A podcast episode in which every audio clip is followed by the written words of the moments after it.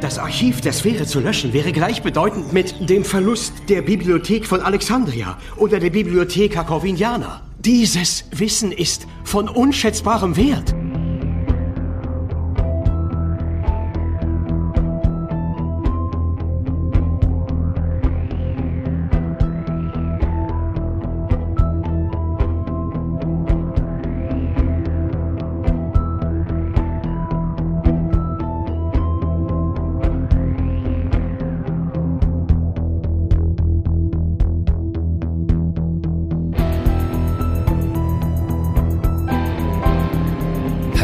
Herzlich willkommen zu einer neuen Ausgabe Warpcast. Heute sprechen wir mal wieder über das Star Trek Litverse und dazu ist natürlich kein anderer zu Gast als der liebe Götz. Hallo Götz.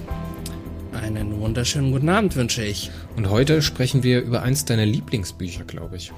Ja, wir haben ja mal über ich glaube, das war ganz so, als wir mit dem Litverse angefangen haben. Da haben wir ja ein bisschen über unsere Lieblingsbücher geredet und welche drei Bücher wir mit auf eine einsame Insel nehmen würden oder so etwas ähnliches. Und da habe ich halt die Gesetze der Föderation genannt und ja, ich bin froh und glücklich, dass wir heute darüber reden können. Dann wird das eine sehr kontroverse Folge. Aber hey. Ja, das hast du ja schon angedeutet. Ich, ich bin gespannt drauf. Ich bin gespannt drauf. Ich würde sagen, bevor wir in Medias Res gehen, wie geht's dir denn überhaupt? Was hat die letzte Zeit so für dich gebracht? Äh, viel Stress, viele Arbeit und zu dem Zeitpunkt, wo wir jetzt diesen Podcast aufnehmen, morgen fängt wieder ein Restream an. Ich habe den ganzen heutigen Tag Runs vorbereitet, als Commentaries vorbereitet und ich werde die nächsten vier Tage kaum ansprechbar sein, weil ich wirklich Scheuklappen aufhabe. Sehr gut. Also ja. läuft wieder, ja? Jo. Ja, wir müssen echt mal wieder ein bisschen mehr Litwas machen. Jetzt auch in der Recherche habe ich wieder ganz gemerkt, dass ich ganz viele Sachen halt doch noch nicht kenne. Ich habe zum Beispiel gesehen, dass es eine Stargazer-Serie gibt die niemals nach Deutschland gekommen ist, von äh, Michael J. Friedman oder sowas heißt der? Sagt, also der Name sagt mir so vom Hören sagen etwas. Ich glaube, da ist doch ein Roman von dem hat es auch nach Deutschland geschafft, aber ich weiß jetzt nicht, in welcher Reihe das war. Ich glaube, der hatte, der hatte noch einen TNG-Roman geschrieben, wenn mich jetzt nicht alles Dann täuscht. war es wahrscheinlich in Double Helix. Das könnte sein, ja. Eben wegen Romane, die es nicht nach Deutschland geschafft haben da gibt es eine ganze Latte von. Und ich hoffe und bete, dass da sich irgendwas tun wird. Vor allen Dingen, da es ja hierzulande auch gute Neuigkeiten gibt. Denn Crosscult hat im April ein dickes, fettes Yay gepostet im Bereich Star Trek Romane. Und das ist ein Zeichen für gute Nachrichten. Und die gute Nachricht ist, sie haben endlich die Verhandlungen zu einem erfolgreichen Abschluss gebracht. Star Trek bei Crosskult wird weitergeführt werden. Bevor du, bevor du das ganze Ding jetzt durcherklärst, jetzt lass mich ganz kurz die Kategorie anmoderieren, unser neues Format, die Star Trek Litverse News. Ja, Crosskult hat den Deal gemacht und äh, wir drücken die Daumen, dass alle Bücher, über die wir jetzt gleich reden werden, bei Crosskult erscheinen werden. Hoffentlich auf Deutsch übersetzt. ja, definitiv. Sollen wir es mal durchgehen? Ich bin total aufgeregt. Erst die englischen Teile oder erst die deutschen? Ich also ich, ich, ich habe bloß die englischen. Also dann mach ja, du die deutschen, dann mach ich, dann mach ich die, die englischen. Äh, ich habe die deutschen rausgesucht. Also, wie gesagt, Crosskult hat jetzt wieder die Lizenz für Star Trek in Deutschland. Und sie haben die ersten Büchern gekündigt, die jetzt ab Oktober äh, 2021 herauskommen werden. Und zwar wird, wird dies der Abschluss der Star Trek Voyager-Reihe von Kirsten Bayer sein. Hierzulande wieder aufgeteilt in zwei Bände. Einmal das Streben nach mehr Teil 1 wird im Oktober rauskommen. Und dann das Streben nach mehr Teil 2, was im Dezember rauskommen wird. Dann wird im November der zweite Star Trek Picard-Roman herauskommen, wo die Titan, beziehungsweise William Riker und Diana Troy, im Fokus der Handlung stehen. Der dunkle Schleier wird der Roman heißen. und wird wie auch der erste Roman sowohl als Hardcover wie auch als Taschenbuch und E-Book und Hörbuch herauskommen. Dann wird es wieder ein Sachbuch geben, und zwar die Gegner in Star Trek. Das wird im, auch im Dezember rauskommen. Und für 2022 ist ein Roman angekündigt, und zwar Star Trek The Next Generation im Bann der Schatten von Cassandra Rose Clark. Und das ist kein Litverse-Roman. Das ist halt einer dieser neuen Romane, die in diesem Jahr in den USA erschienen sind. Das war doch Und ihr Debüt, oder? Ich glaube ja. Ich glaube, das war ihr erster. Sie hatte früher auch noch Halo-Romane und sowas geschrieben. Hatte ich in ihrer Bibliografie gesehen, aber das ist, glaube ich, ihr allererster ähm, Star Trek-Roman gewesen. Ja. Ich kenne ich kenn den Band nicht. Aber ich glaube, da leiten wir ganz gut über in die äh, englischen Titel, oder? Hast du noch irgendwelche deutschen Releases? Das sind bislang alle deutschen Releases, aber ich denke, dass wir uns ab dem ab Beginn zweites Halbjahr 2021 darauf freuen können, was dann Crosscult weiteres ankündigen wird, denn es ist in den USA einiges erschienen und da wird, denke ich, Chris einiges drüber sagen können. Ja, ich habe mir jetzt mal, also es gibt da eine Seite, warte mal, ich suche die gerade noch, oder ich suche die raus und äh, pack die euch noch in die, ähm, in die Show Notes mit rein, beziehungsweise in den Artikel heißt Track Collective. Das sind dieselben Jungs, die ähm, diese Almighty Flowchart of Star Trek Litverse machen. Du kennst das Ding, oder? Dieses Riesenmonster, mhm. wo alle Bücher mhm. ineinander zu Bezug gestellt sind. Und da kann man sich so durcharbeiten, wenn man halt weiß, wissen will, welchen Roman man jetzt als nächstes lesen könnte. Also was würde Sinn machen, als nächstes zu lesen. Weil wir haben ja durchaus die Situation, dass die einzigen, einzelnen Serien sich überlappen und halt teilweise aufeinander beziehen. So mit Typhon Pact und Titan oder mit Titan und Destiny. Ähm, oder halt wie jetzt die Gesetze der Föderation und Destiny da sind ja durchaus eine Abfolge der Geschehnisse im Litverse und daran richtet sich das praktisch aus. So, jetzt lasst uns einmal durchgehen. Ich glaube, beim letzten Mal hatten wir schon über den Judah McCormick Band für die Discovery-Reihe geredet. Damals hatte der aber, glaube ich, noch keinen Titel. Der hat jetzt für als Volume 7, also als Band 7 in der Reihe, den wunderschönen Namen Wonderlands bekommen. Ein wunderschönes Cover, das ist nämlich auch schon da. Erscheint ganz normal wie immer eigentlich bei Pocket. Hm. Ich finde die Pocket-Ausgaben, diese amerikanischen und äh, britischen Paperbacks immer sehr schwierig von der Qualität her. Aber ähm, 12,99 Euro als Importbuch ne, über Amazon oder andere Plattformen verfügbar. Geht eigentlich. Ja, und vor allen Dingen ist es innerhalb von einem Tag geliefert. Also ich hatte da echt noch keine Probleme mit. Also wenn ihr Bock habt, mal in so ein englisches Star Trek Buch reinzuschauen, die sind sehr gut lesbar, auch wenn man jetzt nicht unbedingt den kein Muttersprachler ist, also es muss man einfach nicht sein bei den Büchern. Dann kann man damit Spaß haben. Ich habe zum Beispiel so The Enterprise War, The Enterprise War oder halt äh, den Stamets Band hatte ich so gelesen. Und jetzt habe ich noch im äh, Schrank stehen den äh, Band über die Imperatorin. Ja, und dieses Mal geht's halt um Booker und um Michael Burnham. Also die sind zumindest auf dem Cover. Ich packe euch den Link zu Amazon beziehungsweise zum Listing Packe ich euch unten in die Shownotes rein, da könnt ihr euch das Ding selber nochmal angucken. Da bin ich ehrlich gesagt ein bisschen scharf drauf. Weil die beiden mochte ich schon in der Serie ganz gerne, weil wir hatten ja auch hier und da mal im Episodenguide gesprochen, wir zwei, also Götz und ich. Und äh, die waren immer ein Highlight für mich, wenn die zusammen gewesen sind. Und Juna McCormick, da kann man eigentlich, also mir die fällt jetzt aus. Eine, die ist eigentlich eine solide Autorin. Ja, die macht keine, die macht keine bösen Fehler. So, dann lass uns mal zum nächsten gehen und zwar Living Memory. Das ist jetzt was, das macht mich nicht unbedingt so an. Star Trek The Original Series ist dementsprechend halt auch kein ähm, Litverse-Roman, aber geschrieben von Christopher L. Bennett. Ach so, was ich ganz vergessen hatte zu sagen, Wonderlands, also der siebte Band der Star Trek Discovery-Reihe, erscheint am 18. Mai, beziehungsweise ist erschienen. Für uns ist das noch in der Zukunft, weil wir jetzt Mitte April hier aufnehmen. Ihr werdet die Folge natürlich erst äh, Mitte, Ende Mai hören. Dementsprechend wird er schon verfügbar sein. Das heißt, wenn ihr darauf Bock habt, könnt ihr den jetzt schon bestellen. Ja, Living Memories, wie gesagt, macht mich so recht wenig an. Ich mag aber auch ehrlich gesagt die TOS-Romane eher weniger. Ich finde, da muss man jetzt nicht noch großartig Geschichten erzählen. Das Feld ist für mich abgegrast. Der nächste Roman, über den ich sprechen möchte, ist Shadows Have Offended, ein äh, Star Trek The Next Generation Buch. Erscheint am 13. Juli in, äh, in, äh, in den USA. Es wird um Worf gehen und es ist halt diese Cassandra Rose Clark, die Autorin. Und das ist die, die hat halt noch keinen äh, Star Trek-Roman sonst geschrieben. Zumindest habe ich keinen gefunden, der von ihr ist. Vielleicht habe ich auch ein bisschen unaufmerksam gelesen. Ähm, ja, ein Debütroman. Hm, hm, hm, weiß ich jetzt nicht. Also die Beschreibung, die es jetzt gibt, die schon veröffentlicht wurde, ist jetzt nicht so spannend. So, am 17. August erscheint der dritte Band der Star Trek Picard Romanserie.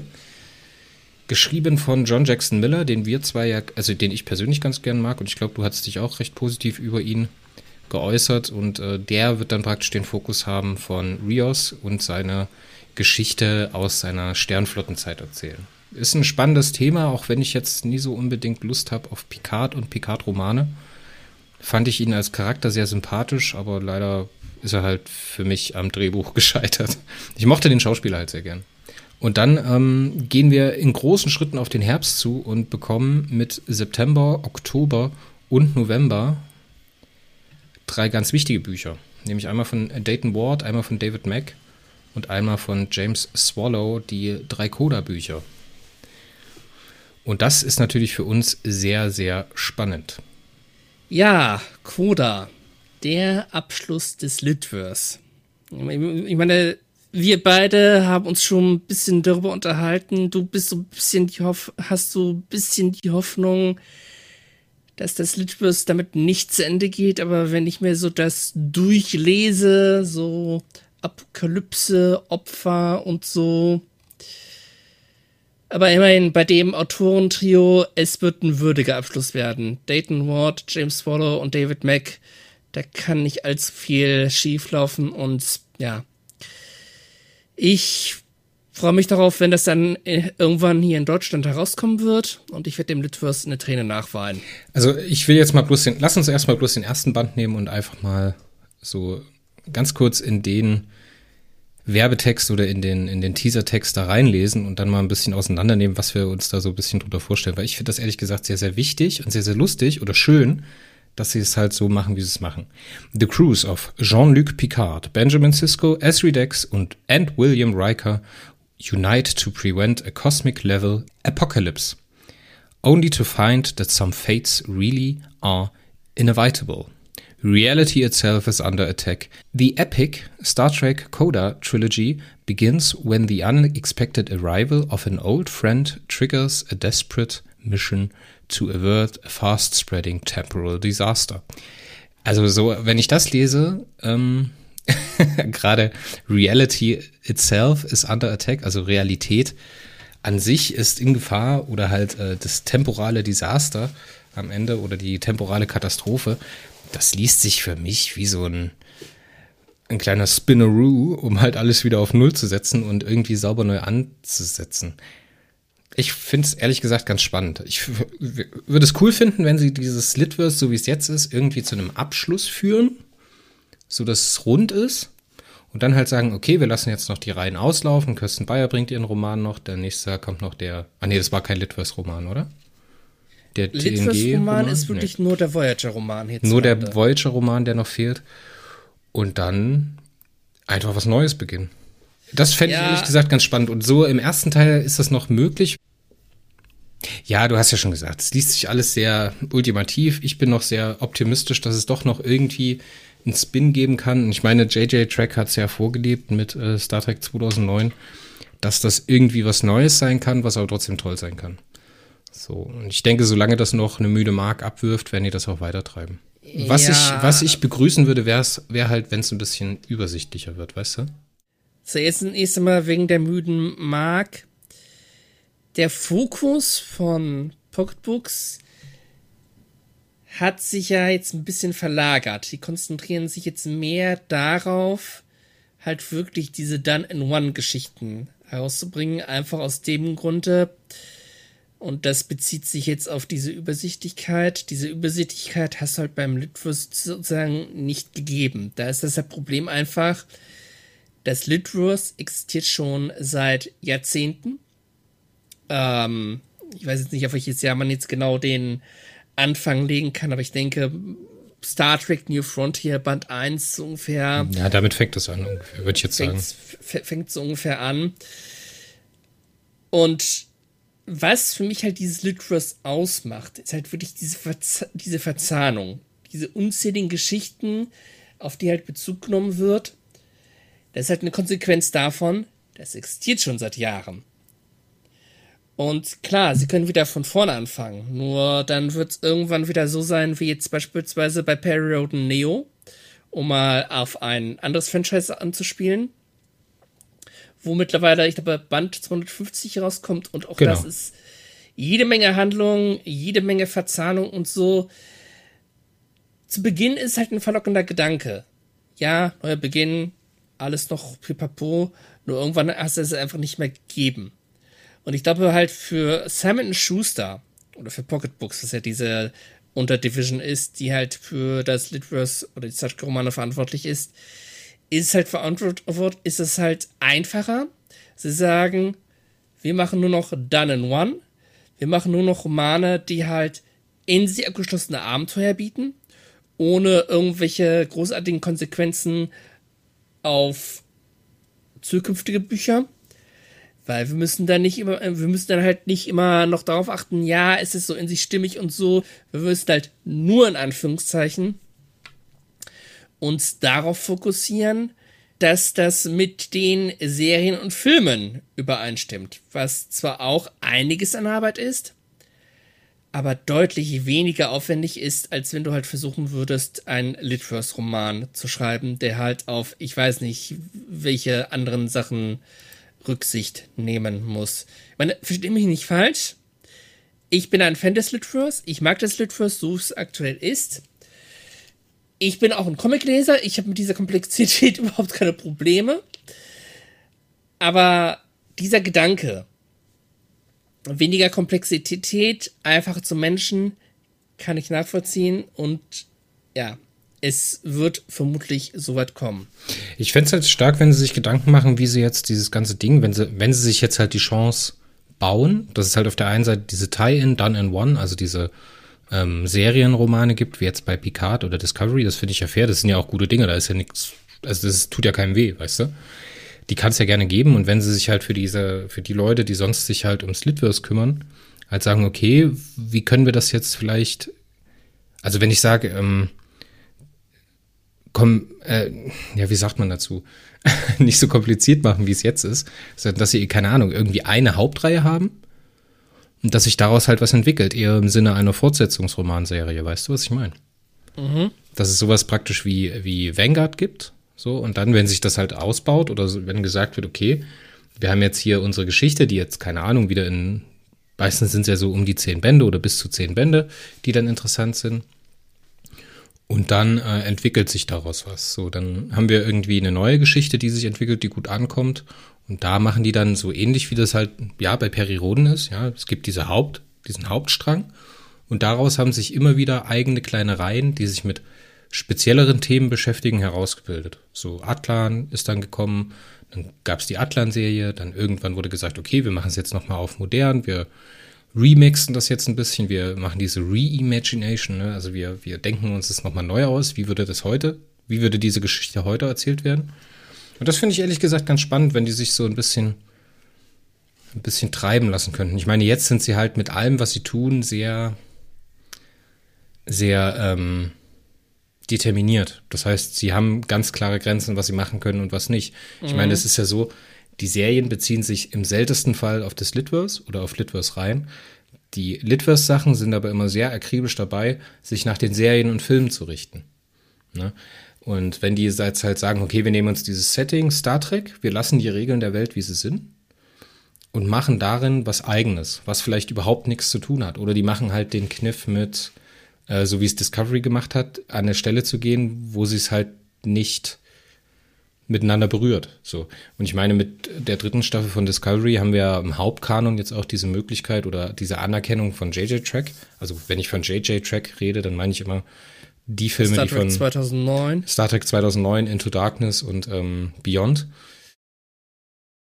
die sind ja dann auch irgendwie Kanon geworden, indem es halt dieses Multiverse gibt. Ne? Und wieso soll es da jetzt nicht ein Multiversum geben, wo Star Trek-Geschichten erzählt werden? Ohne Referenzen und Bezüge auf die Serie, auf den eigentlichen Kanon in einem Spiegeluniversum. Oder in einem Paralleluniversum. Jein. Jein. Ähm, der Gedanke hat etwas für sich. Man muss auch bedenken, dass halt einige Autoren aus dem Litverse halt in den aktuellen Star Trek Fernsehserien involviert sind. Kirsten Bayer ist ja, glaube ich, ähm, bei Star Trek Discovery und Star Trek Picard mit involviert, während David Mick bei äh, Star Trek Lower Decks mit im Hintergrund mitmischt. Aber nur weil halt diese Autoren mit dabei sind, so heißt das noch lange nicht, dass sie es auch schaffen, quasi durchzusetzen, dass halt das Litverse ähm, Teil dieses Multiversums ist.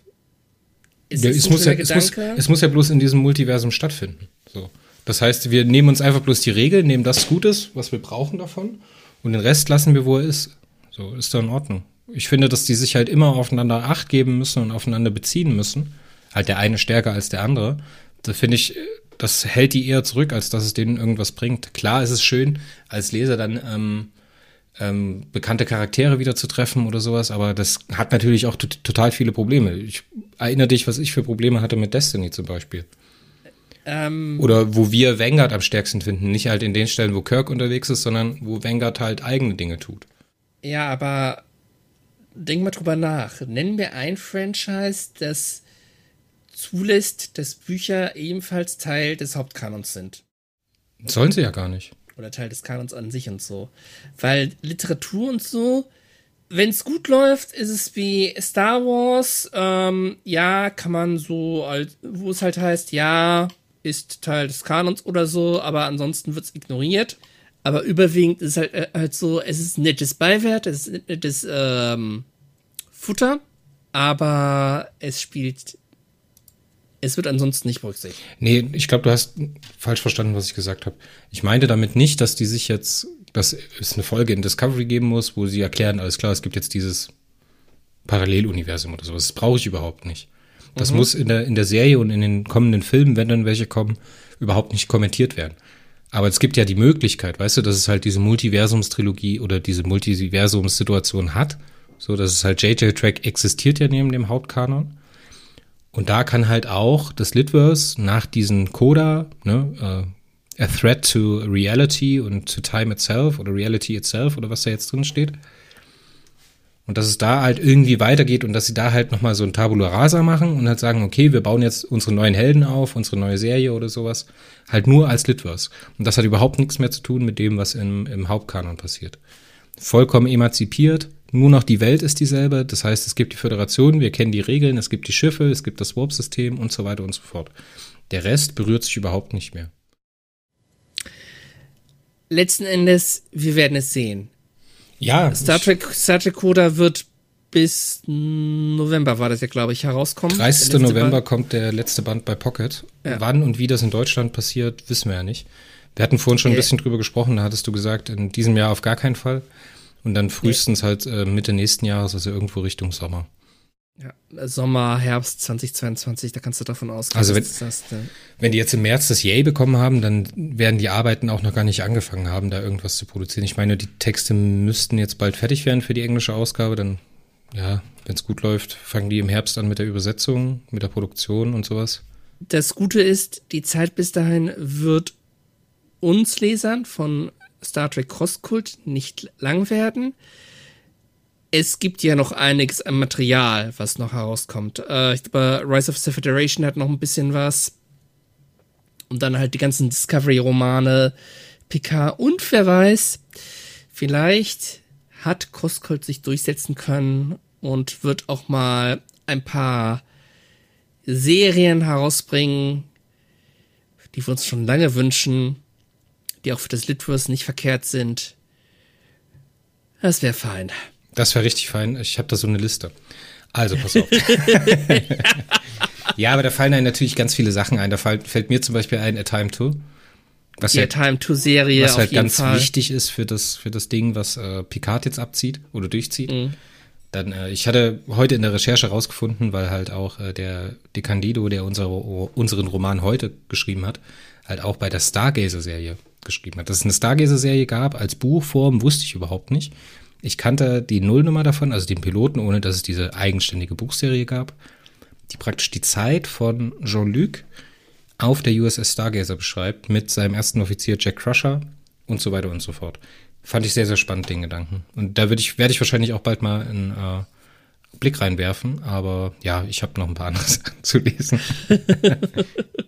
ja. Wer da übrigens mal einen genaueren Überblick haben möchte, der kann sich mal anschauen, Liste der Star Trek Bücher äh, auf Wikipedia. Da gibt es einen ganz, ganz potenten äh, Wikipedia-Artikel, der sehr, sehr genau aufschlüsselt, was, wann, in welcher Übersetzung, also ob es deutsch übersetzt wurde oder eben nicht, in welchem Verlag, unter welcher ISBN äh, veröffentlicht worden ist. Ich verlinke euch den in den Show Notes. Der ist ganz, ganz interessant, wenn man sich ein bisschen damit auseinandersetzen möchte.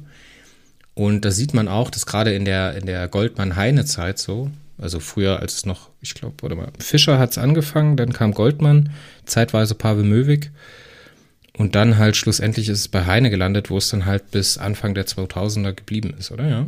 Ja, 2000 müsste es ungefähr angefangen Also Heine hat noch ähm, die ersten Star Trek New Frontier Romane verlegt. Die übrigens ganz furchtbare Cover haben. Ich habe eins davon da. Der Sammy hat mir eins geschickt. Ähm, ganz fantastisch.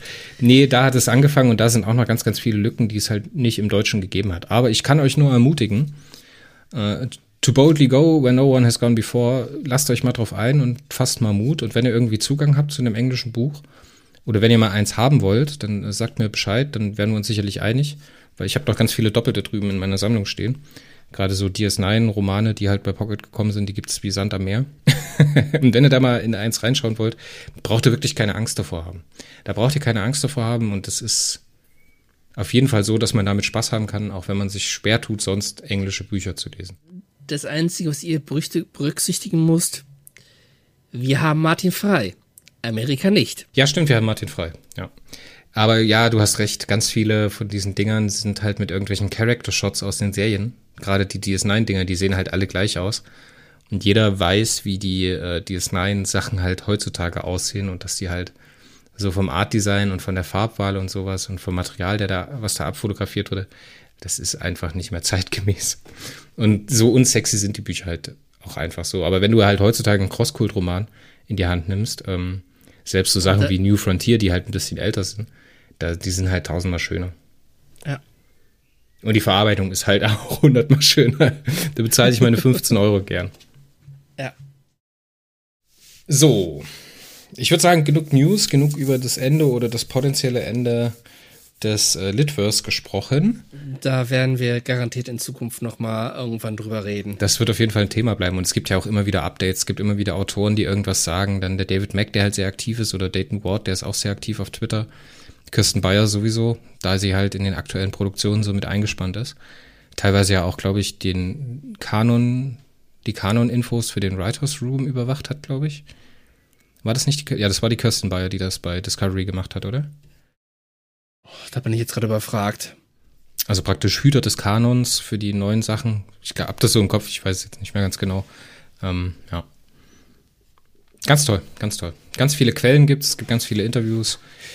Ähm, hoffentlich sind sie seitens CBS so schlau, das ein bisschen mehr einzubinden und zu promoten.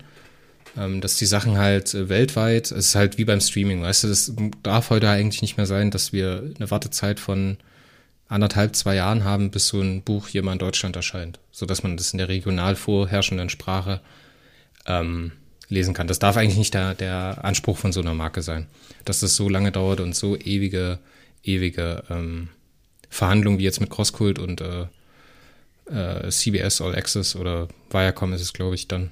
CBS gehört doch zu Viacom, oder? Äh, CBS gehört zu Viacom, ja. Ja, oder halt Paramount Plus, wie es jetzt heißt. Aber ich, ich habe da auch schon wieder einen Überblick verloren. Ja, die haben ja vor kurzem eine Namensänderung durchgeführt und ich habe seitdem auch den Überblick verloren. Götz, jetzt lass uns mal zum äh, Autoren der, des Romans kommen.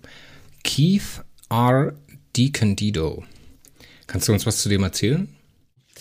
Keith R. A. DiCandido ist zwar momentan kein aktiver Star Trek-Autor, Aber er hat in der Zeit, in der er aktiv war, wirklich sehr viel geschrieben. Also er war wirklich einer der fleißigsten Autoren. Ähm, er hat die Cops of Engineers Serie, diese E-Book-Serie, halt mit, mitentwickelt und hat auch die meisten Romane für geschrieben. Er hat sehr viele Romane für diverse Serien geschrieben. Er hat zum Beispiel für Star Trek Deep Space Nine den Gateways in den Dämonen der Luft und Finsternis verfasst. Dann hat er zum Beispiel für New Frontier eine Kurzgeschichte beigesteuert. Er hat den, quasi den Auftaktband zur Typhon Pact Serie verfasst. Einzelschicksale. Das war ja sowohl ein Nachklapp zu Star Trek Destiny als auch ein Auftakt zur Star Trek Typhon Pact Serie. Ah, was hat er noch verfasst? Ja, er warte, hat, warte mal, warte mal ganz kurz. Habe ich das richtig im Kopf? Aber die erste Typhon Pact, der erste ist doch Nullsummenspiel, oder? Aber der Auftakt. Die Nullnummer sozusagen. Pass auf. Typhon Pack, die Serie, fängt mit Nullsummspiel an. Es gibt diesen einzelnen Roman, der nicht zur Typhon Pack Serie hinzugehört, der aber quasi den Prolog bildet, wo halt erzählt wird, wie die Föderation mitkriegt, oh, da entsteht quasi ein Konkurrent. Was aber auch gleichzeitig halt ein, ein Epilog zur Star Trek Destiny Reihe ist, wo halt geschildert wird, wie die Galaxie damit klarkommt, dass die Borg über die Quadranten hergefallen sind.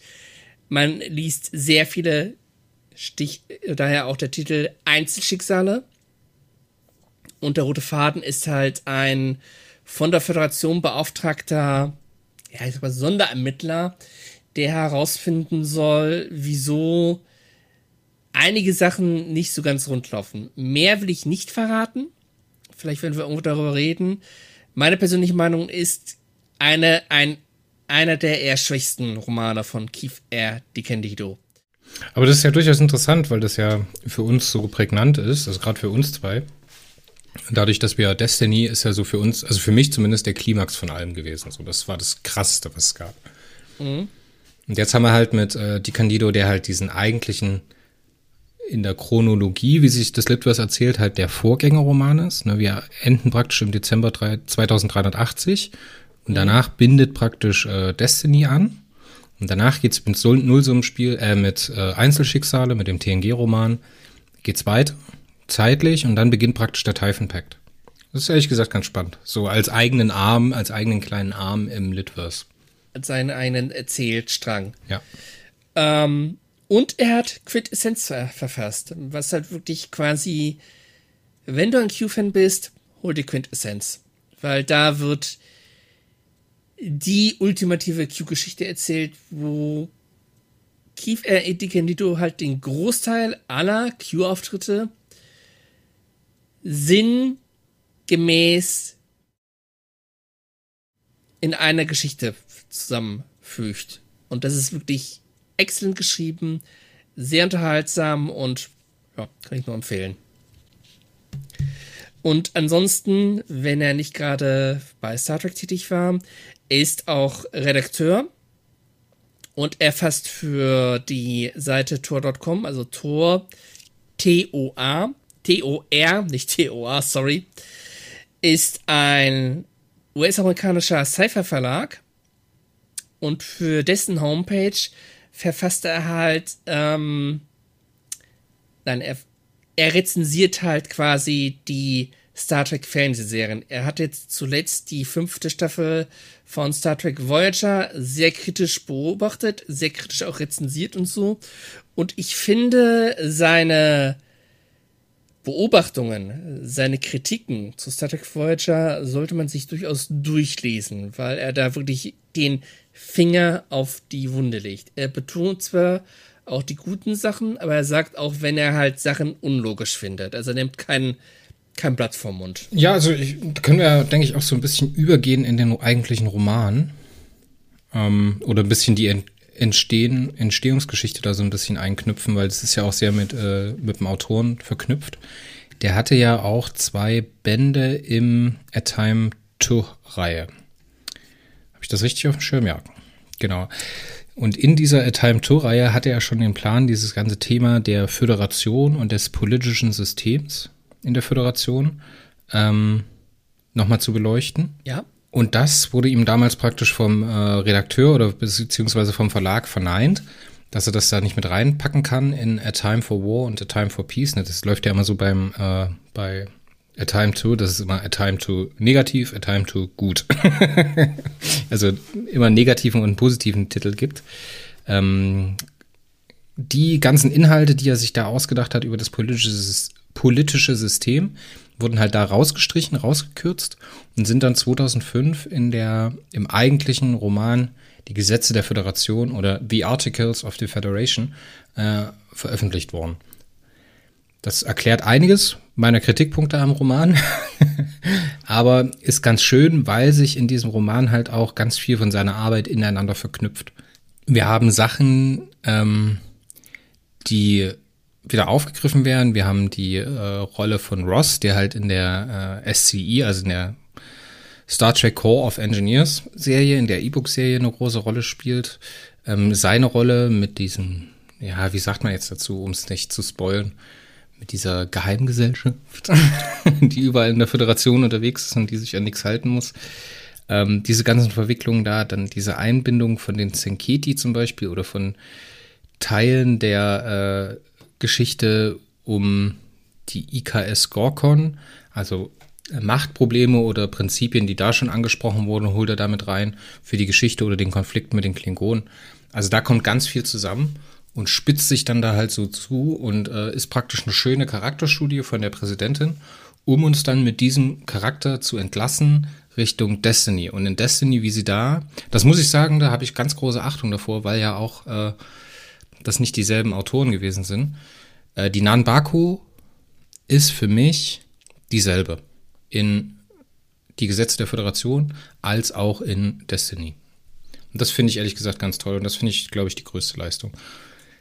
Ja, und ich glaube, die, die, der Roman hier war ihm selber auch so wichtig, weil ganz viel von seiner eigenen Arbeit damit reingeflossen ist. Das war so sein, seine Mona Lisa. also fühlt sich zumindest an, wenn du hier so die Bezüge liest, die da drin sind. Wenn du ein bisschen die Geschichten, wie sie eigentlich nur angedeutet sind oder nur angeschnitten sind in Gesetze der Föderation, dann so zurückverfolgst, dann landest du halt immer irgendwo wieder in seinem eigenen Schaffen. Finde ich ehrlich gesagt ganz nett. Aber ich finde, es ist ein guter Roman. Ja, viel, ja, auf jeden Fall. Aber das sollten wir später noch im Fazit ausgie ausgiebiger besprechen, wenn wir uns auch kurz über die Handlung ja. unterhalten haben. Ja. Bevor wir das tun, denke ich, sollten wir uns mal ein bisschen darüber unterhalten, was die Föderation jetzt eigentlich ist. Denn das hier ist ein Roman, der nimmt sich nicht den Schwerpunkt in der Sternflotte, also auf einem Schiff wie der Enterprise oder wie der, keine Ahnung, you name it, es gibt ganz viele, ähm, sondern der Schwerpunkt liegt hier auf den zivilen Vertretern der Regierung der Föderation. Ja? ja.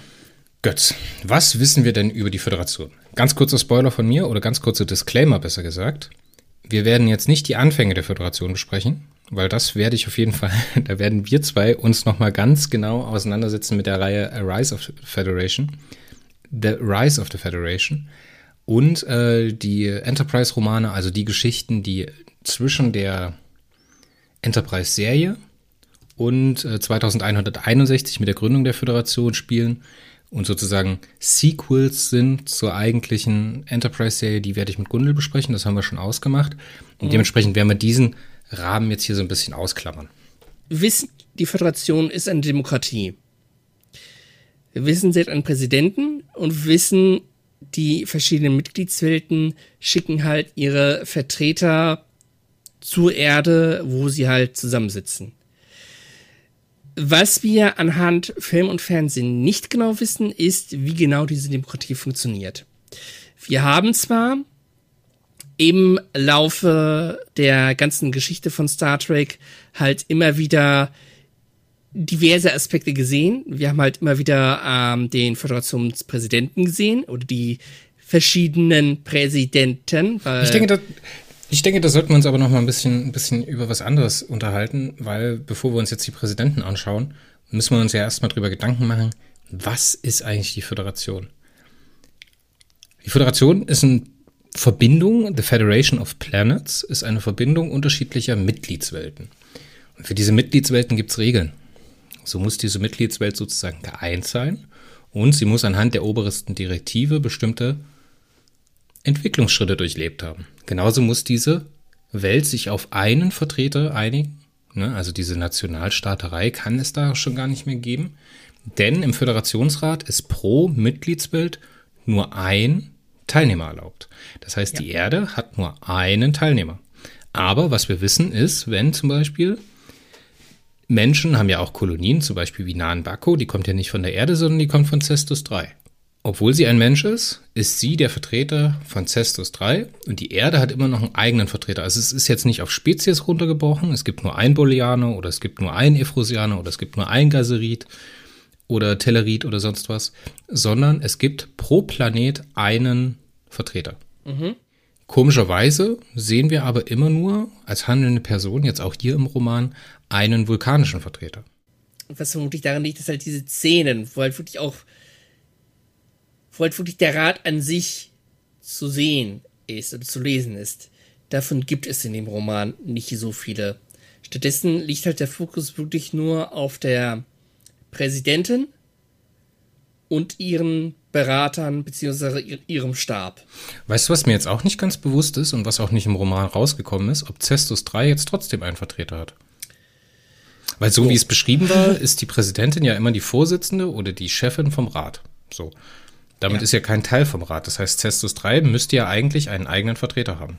Das wird nicht angesprochen, das ist richtig. Aber ich denke, ich kann mir durchaus denken, äh, dass Cestus 3, nachdem halt Nan Baku zur Föderation Präsidentin gewählt wurde, seinerseits einen neuen Vertreter halt zum Rat geschickt hat. Der wird halt nicht genannt, weil, wie gesagt, der Fokus liegt halt mehr auf Nanbako und ihrem Beraterstab. Und hätte jetzt Keith R.A. Di Candido sich bemüht, auch noch die ganzen anderen Aspekte einzubauen. Dann wäre das ein Roman geworden, der halt deutlich umfangreicher geworden ist. Und das ist schon ein über 500 Seiten starker, starkes Buch. Ein weiteres Charakteristikum der Föderation ist die friedliche Ausbreitung. Im Laufe des 24. Jahrhunderts beziehungsweise im Laufe des 25. Jahrhunderts, als die äh, Föderation immer größere Ausnahm, äh, Ausmaße einnimmt, wird sie zum größten interstellaren politischen System, was das Universum dann halt dementsprechend kennt, also der Star Trek Kanon. Mhm. Vergleichsweise zum klingonischen Imperium ungefähr dreimal so groß. Das Romulanische ist noch ein bisschen größer als das Klingonische. Aber alles im Allen halt wirklich die größte Summe an gemeinsam lebenden Spezies in einem irgendwie gearteten System. Aber wenn man sagt friedliche Expansion, heißt das, dass nicht jede Welt im Föderationsgebiet auch Teil der Föderation ist. Wie zum Beispiel Bajo. Das liegt im Föderationsgebiet oder lag lange im Föderationsgebiet oder der, im Einflussbereich der Föderation, ist aber nicht zwingend ein Mitglied der Föderation. Mitglied. Genau, das passiert ja dann erst in dem Nachklapp. Da ist auch wieder Admiral Ross, der dann dort die äh, Aufnahmezeremonie begleitet von Bajo in die Föderation. Und ähm, auch im Kerngebiet der äh, Föderation gibt es Planeten, die halt einfach nicht dazugehören, entweder weil sie nicht wollen oder weil sie halt noch nicht weit genug entwickelt sind. Was ich ehrlich gesagt eine sehr, sehr spannende Angelegenheit finde, ist, dass es auch Welten gibt, die überhaupt nicht zur Föderation gehören wollen. So zum Beispiel ähm, Bajo hat sich ja auch sehr, sehr lange herumgeschlagen, wie man jetzt mit der Föderation umgehen will. Dieser Konflikt zwischen Cisco und Neris, der war ja die ganze Zeit, ähm, ja, die Cartesianer sind jetzt weg, die eine Unterdrückung ist besiegt, aber jetzt kommt die Föderation und wir holen uns direkt den nächsten Sklavenhalter ins Haus. Das war ja ein ganz, ganz lange gehegter Konflikt zwischen den beiden, ähm, der da so durchgeschimmert ist. Und das äh, finde ich ehrlich gesagt spannend, dass es in diesem diversen Planetengeflecht oder sozialen Geflecht halt auch Ausreißer gibt. Und das ist was, das äh, kritisiere ich ja schon lange an Star Trek, dass es halt immer so monothematisch ist. Klar, im Fernsehen geht es halt nicht, in 45 Minuten irgendwie eine ganze Gesellschaft zu erzählen. Aber eigentlich ist es so, dass die immer auf die Planeten kommen und dass sie dann dort Klingonen vorfinden. Und wir wissen halt, wie Klingonen sind. So, und dann sind Klingonen halt immer mürrisch, kriegerisch, aufbrausend, verschlagen, Hauptsache Ehre. Aber in den Romanen hast du halt die Möglichkeit, den Klingonen da ein bisschen tiefgründiger zu erzählen, ne? unterschiedliche Gruppen einzuführen, mit denen ein bisschen zu arbeiten. Ne? Äh, dass das hier so ein bisschen auftrieselt und dass in dieser Angelegenheit Föderation es halt durchaus die Konflikte gibt, dass halt einfach Leute sagen, nö, wir haben keine Lust mitzumachen, wir wollen überhaupt gar kein Teil der Föderation sein. Und dann später halt auch, dass Welten aus der Föderation austreten wollen. Ja. Und ich denke, jetzt können wir so flüssig den Übergang gehen Richtung Litverse, was die Föderation im Litverse so alles angeht und wie sie sich da entwickelt. Und dann halt so ganz sachte in den Roman eintauchen. Äh, ja, bezüglich äh, Welten, die austreten. Ähm, ja, doch, ich kann es ruhig sagen, weil ich habe den entsprechenden Roman ja schon besprochen. Andor, ein Gründungsmitglied der Föderation, tritt ja im Laufe des Typhon Pakts ja aus dem aus diesem Sternenbündnis aus weil die Föderation ihnen ja Geheimnisse vorenthalten hat, die sie eigentlich bräuchten, um ihre Fruchtbarkeitskrise zu überwinden. Ja, genau, das Wo ist ein halt ganz großes Thema im Litverse, diese Fruchtbarkeitskrise oder diese Reproduktionskrise auf Andor. Ja, wo halt auf Vanguard zurückgegriffen wird. Ich gehe da jetzt nicht ins Detail ein, weil sonst sitzen wir noch bis morgen früh hier und ich habe auch genug anderes zu tun. ähm, das halt als Paradebeispiel. Ein, was mir auch noch einfällt, als Beispiel für eine Welt, wo man zwar ab und zu Mitglieder in der Sternflotte sieht, aber die jetzt vielleicht nicht so unbedingt Teil der Föderation wird, ist Orion. Wir haben Orion, wir kennen die orionischen Piraten, wir wissen, dass es auch im Litverse immer wieder Vertreter von Orion gibt, die nicht auf Seiten der Föderation stehen, die ihr eigenes Ding machen. Und wir haben allerdings auch sowohl im Litverse als auch im Alpha-Kanon Vertreter von Orionern, die in der Sternenflotte dienen. Siehe die Tandy von Star Trek Lower Decks. Das mal als Beispiel für zwei Extreme. Die Orioner sind ja auch ein Paradebeispiel dafür, dass es halt Welten gibt, die nicht mit der Föderation zusammen, nicht Teil der Föderation sind, aber trotzdem halt ihre Vertreter in die Sternenflotte schicken. Und meine, wenn wir Film und Fernsehen angucken und auch das Litverse, gibt es davon ja massenhaft. Wir haben zum Beispiel Worf, Paradebeispiel, Klingone. Klingonen waren dann äh, Feinde der Föderation, dann ähm, Alliierte. Dann natürlich die Ferengi mit äh, Rom und Nock. Nock ist ja sogar der erste Ferengi, der bei der Sternenflotte Offizier wird, genau. Und dann natürlich, äh, was halt in den späteren TNG-Romanen der Fall war, dass wir da einen kardassianischen Verbindungsoffizier haben. Wir haben da und, auch den, den kardassianischen Kadett auf der Titan. Stimmt der war ja ein Flüchtling und ist dann zur, ja, hast recht. Ja, neben diesen Verbindungen, die man halt hat, hat man halt auch diese großen Abkommen mit fremden Zivilisationen. Man ist ja nicht alleine im Universum. Die Föderation ist ja nicht die eine einzige supranationale, wird man jetzt auf der Erde sagen, oder suprastellare, keine Ahnung, was da das richtige Wort für ist, ähm, Zusammenschluss von irgendwelchen Planeten, sondern es gibt ja noch andere. Es gibt das Romulanische Imperium, mit dem man natürlich auch auf irgendeine Art und Weise auskommen muss. Jetzt können wir uns ja schon so langsam annähern an das Jahr 3000, äh, 2380, in welche Situation wir praktisch äh, die Geschichte vorfinden. Wir sind nach Nemesis. Wir haben das Problem, dass die das Imperium an sich eigentlich nicht mehr existiert und dieser Machtblock der Romulaner zerfällt.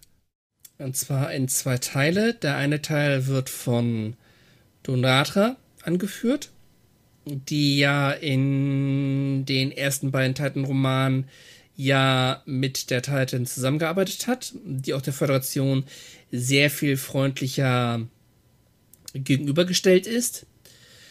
Und andererseits haben wir dann den quasi den Rumpf des alten romulanischen Imperiums, der hat von der von Tal Aura angeführt wird, die der Föderation jetzt nicht ganz so freundlich gegenübersteht, aber immer noch halbwegs bereit ist, mit der zusammenzuarbeiten, weil eben die Föderation dem romulanischen Imperium hilft, das ja durch die Ereignisse von Nemesis halt stark gelitten hat.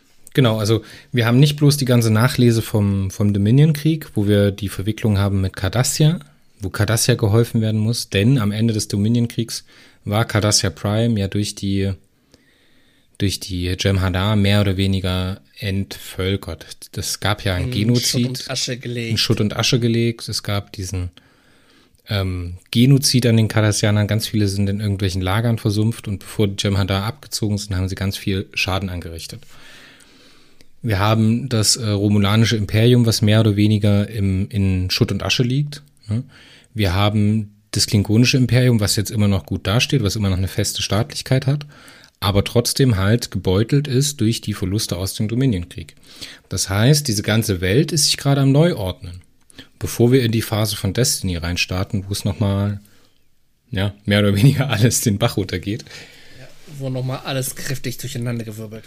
Aber natürlich gibt's auch solche Sachen, die ein bisschen unbekannter sind, jetzt für uns. Wenn man Vanguard gelesen hat, nicht unbedingt, aber die Tolianische Versammlung grenzt zum Beispiel an die Föderation, an das Staatsgebiet. Die Zenketi, die Breen.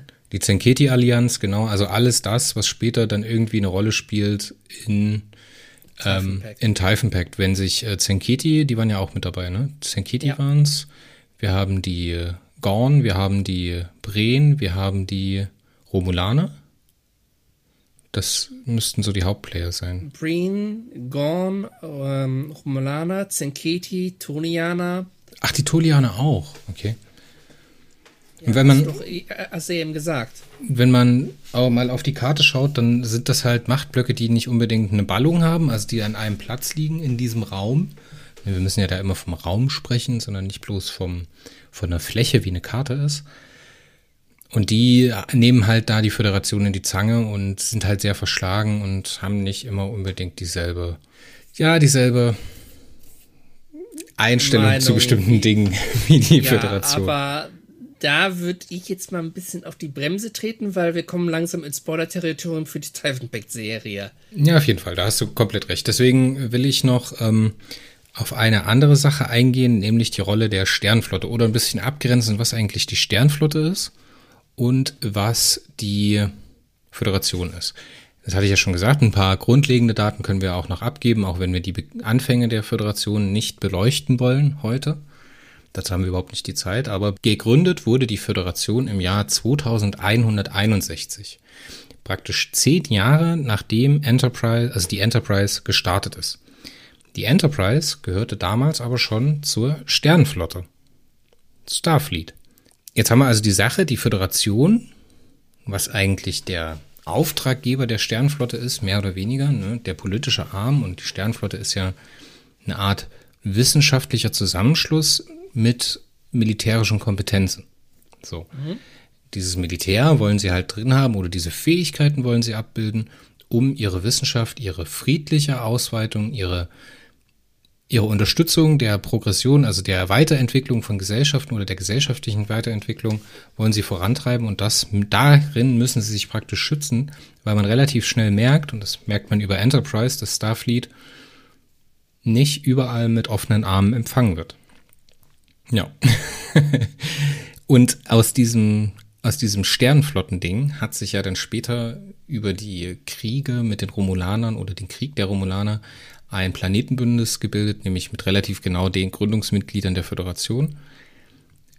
Teller, Vulkan, Andor und die Erde. Und die haben sich zusammengeschlossen in einem Bündnis gegen die Romulaner und haben dann diesen Krieg mehr oder weniger erfolgreich beendet. Und äh, daraus hat sich dann irgendwann 2161 die Föderation gebildet. Die Sternflotte ist aber in dieser Föderation aufgegangen. Also die Sternflotte ist eine Organisation der Föderation, sie wird teilweise subventioniert und hat praktisch zum Ziel oder als Aufgabe to boldly go where no man has gone before. In welcher Art auch immer. ob man im Gamma-Quadranten unterwegs ist oder ob der Caretaker die Voyager mit in den Delta-Quadranten genommen hat oder ob Picard von Q durch die Zeit geschnipst wird und die Borg trifft. Ganz spannende Themen. Also unter dieser Prämisse ist die Sternflotte praktisch unterwegs. Eingeordnet in diesem ähm, politischen System ist sie aber immer abhängig vom Primat der Politik. Das bedeutet, die Politiker, die Föderation mandatiert das Verhalten der Sternflotte. Also ungefähr wie das in Deutschland mit dem Militär funktioniert. Das politische System allerdings funktioniert nicht wie ein europäisches oder wie wir es in Deutschland kennen. Unser System ist eine repräsentative Demokratie, da überschneidet sich das schon. Aber man muss sagen, auch der Roman hier schafft es nicht. Das Legislativsystem, also die Gewaltentrennung, haben wir in exekutive ausführende Gewalt, Sicherheitsdienst der Sternenflotte, ähm, wir haben die Sternenflotte selbst, wir haben Sektion 31, die halt nicht daran gebunden sind. Wir haben den Geheimdienst der Sternenflotte und so weiter und so fort als Exekutiv Dinge ne, und halt die regionale Verwaltung der, äh, der Föderation für irgendwelche Welten. Wir haben die Legislative, also die gesetzgebende Gewalt. Das ist bei der Föderation ganz klar der Rat, der halt bestimmtes Initiativrecht hat. Das wird jetzt schon nicht mehr so genau aufgezeigt, wie das funktioniert. Wir stoßen im Roman immer wieder auf ein paar Sachen, wo ein Gesetzesentwurf eingebracht wurde von bestimmten Welten. Dieses Einbringen von Gesetzesentwürfen funktioniert aber nicht so wie bei uns in Fraktionen und Parteien, sondern wir haben eher ein System von Checks and Balances. Also ähnlich wie das in Amerika funktioniert. Denn dort muss der amerikanische Präsident, kann er sich nicht unbedingt darauf verlassen, dass alle Demokraten für ihn stimmen, für seinen Gesetzesentwurf, sondern er muss zum jeweiligen Vertreter einer Region hingehen und sagen, wenn du mir zustimmst, also ja, die meisten stimmen ihm zu, ne, aber so ein paar Wackelkandidaten, die wollen dann gerne mal was sehen für ihre Stimme. und ähnlich so haben wir das auch in äh, Star Trek, so wird es auch geschildert, dass der Präsident oder die Präsidentin proaktiv auf die Mitgliedswelten zugehen muss und um ihre Stimmung, äh, Abstimmung oder ihr Stimmverhalten buhlen muss. Das heißt, ihm etwas geben muss, um etwas zu bekommen. Genauso funktioniert das aber auch, Zusammenschlüsse in diesem Rat. Ne? Wir haben immer mal wieder die Situation, dass äh, sich Blöcke bilden, Opposition, aber halt themenbezogene Opposition, nicht im Sinne von, dass bestimmte Fraktionen der Opposition oder der Regierung zugeordnet sind. Das finde ich ehrlich gesagt ganz spannend, halte ich aber persönlich für nicht unbedingt praktikabel. Denn im deutschen politischen System haben wir ein Zweikammersystem. Wir haben auf der einen Seite den Bundestag und auf der anderen Seite den Bundesrat. Das heißt, wenn wir ein föderales System hätten, wie in einer Föderation, muss man ja regionale und Bündnisthemen voneinander trennen. Das heißt, es muss ein bestimmtes Gremium geben, was zentral gesteuerte Angelegenheiten wie zum Beispiel die Mandatierung der Sternflotte angeht, müsste über den Föderationsrat passieren.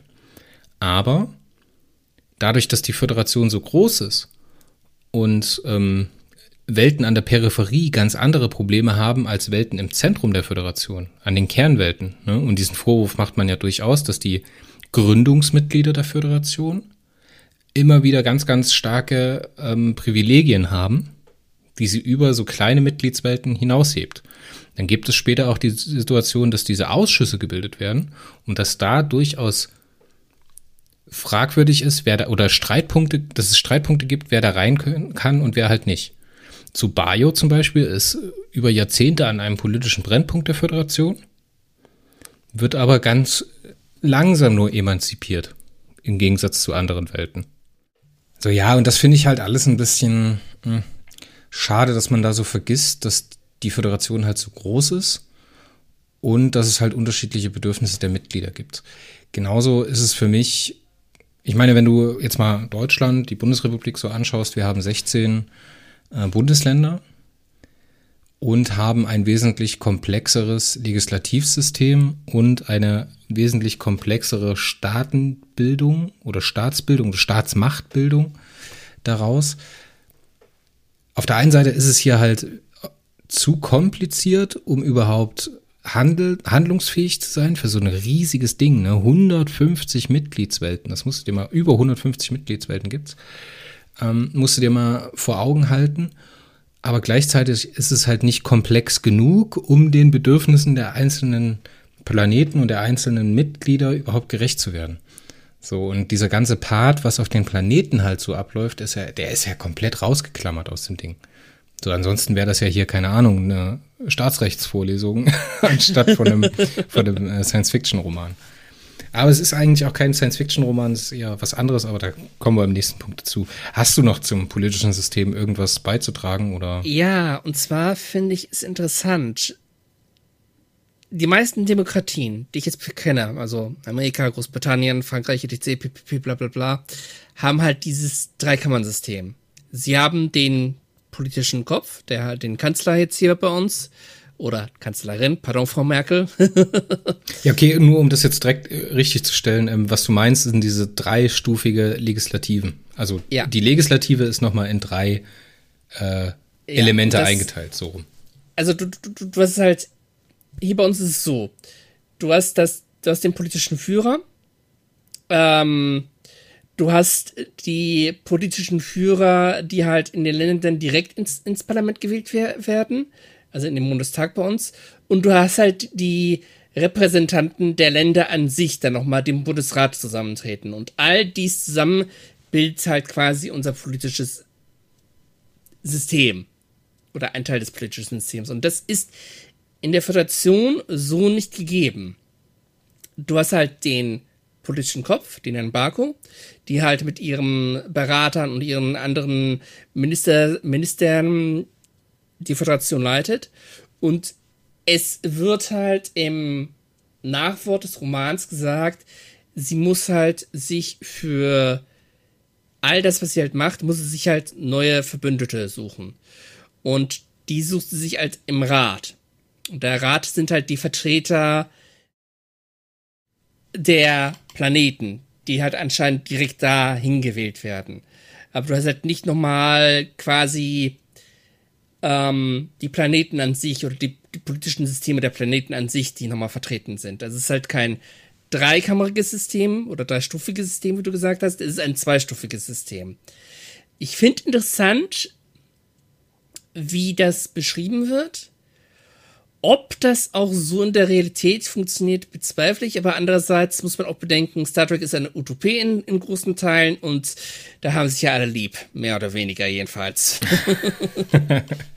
ja, ob jetzt Star Trek wirklich eine reine Utopie ist, es hat utopistische Gedanken, aber eine reine Utopie funktioniert nochmal ein bisschen anders. Aber komm, lass uns mal dieses ganze Föderationsdingens so stehen lassen. Wir haben einiges angesprochen.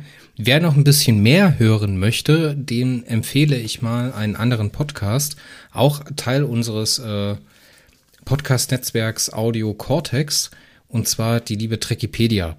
Die haben nämlich eine Folge gemacht, wo sie dieses ganze Spannungsfeld Föderation, Sternflotte nochmal komplett auseinanderklamüsern und da ganz viele Dinge ansprechen, wie jetzt zum Beispiel die Sternflotte organisiert ist, wie die Föderation organisiert ist.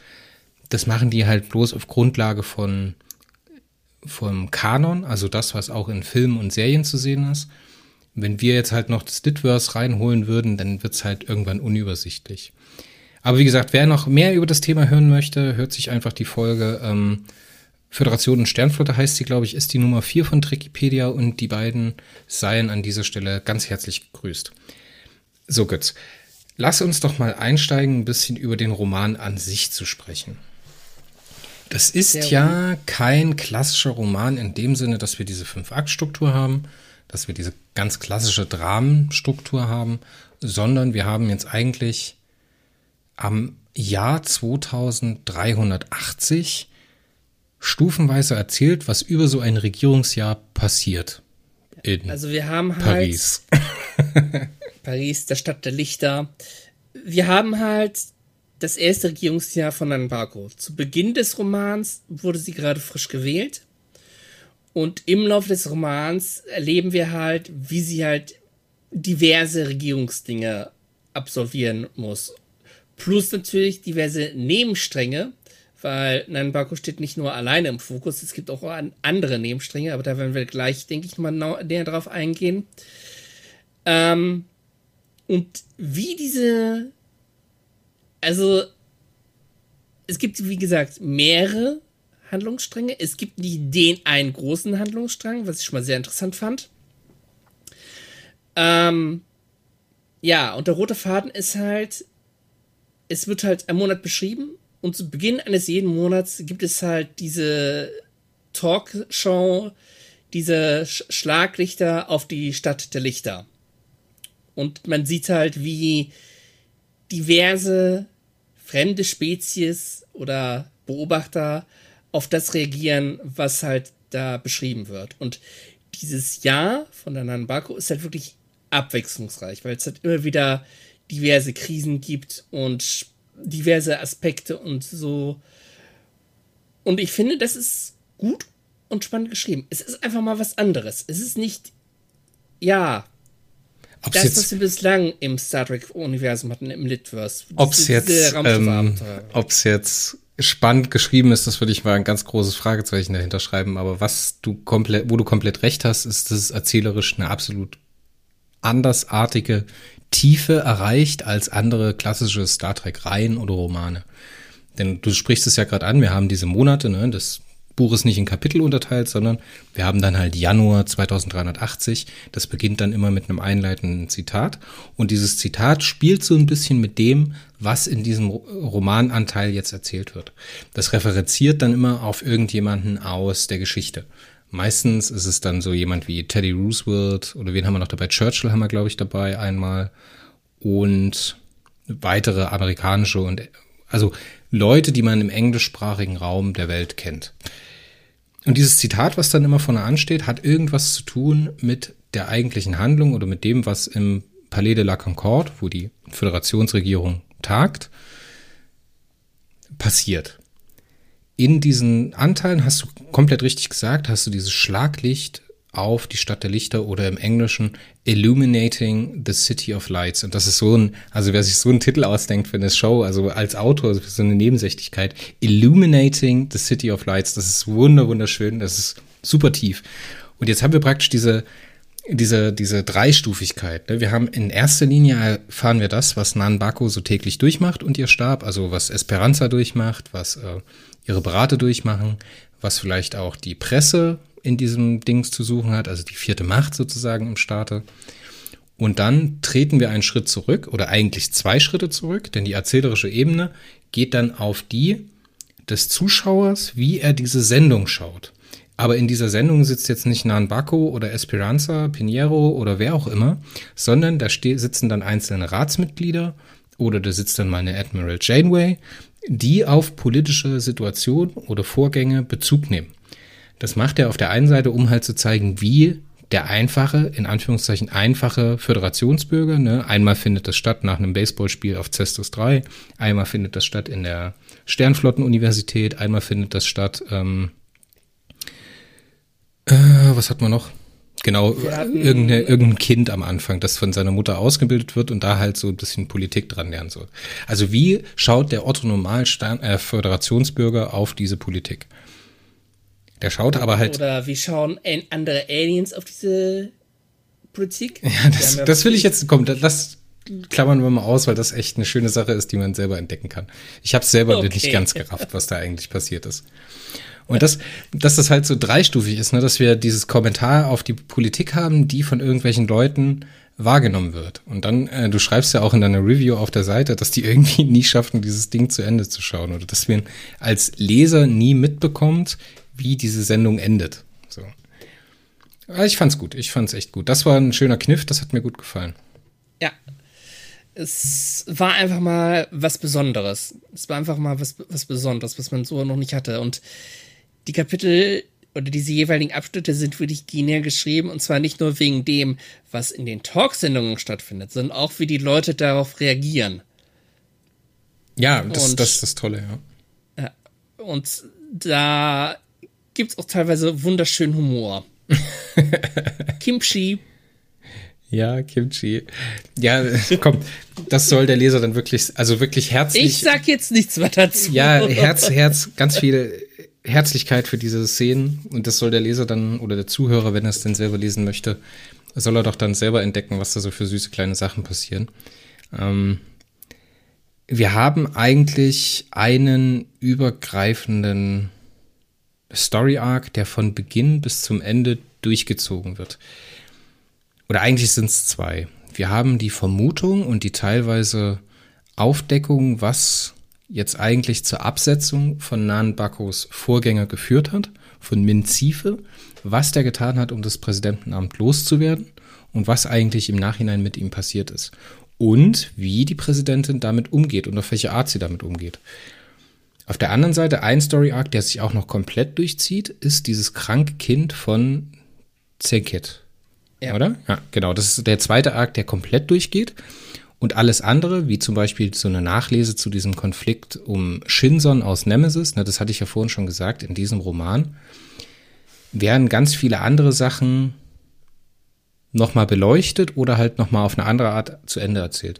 Das heißt, was passiert im Romulanischen Imperium, nachdem Shinson mit der, mit der Scimitar diesen, diese große Blüte da also diese Talaron-Waffe, die explodiert ist, Data ist gestorben, Shinson ist mhm. ausradiert nach wenigen Tagen der, des Regierens. Und ähm, was macht das jetzt mit dem romulanischen Imperium? Das wird zum Beispiel weitererzählt. Wir haben die Situation mit den Zenketi, die weitererzählt wird. Wir haben die Situation mit Bayo, die weitererzählt wird oder nochmal ein bisschen Story bekommt. Wir lesen also sozusagen ganz viele Konflikte auf, die wir aus dem A-Kanon kennen. Ne? und puzzeln die hier so zusammen und setzen die in Beziehung zueinander und schauen uns die Perspektive eines Politikers an, der damit umgehen muss.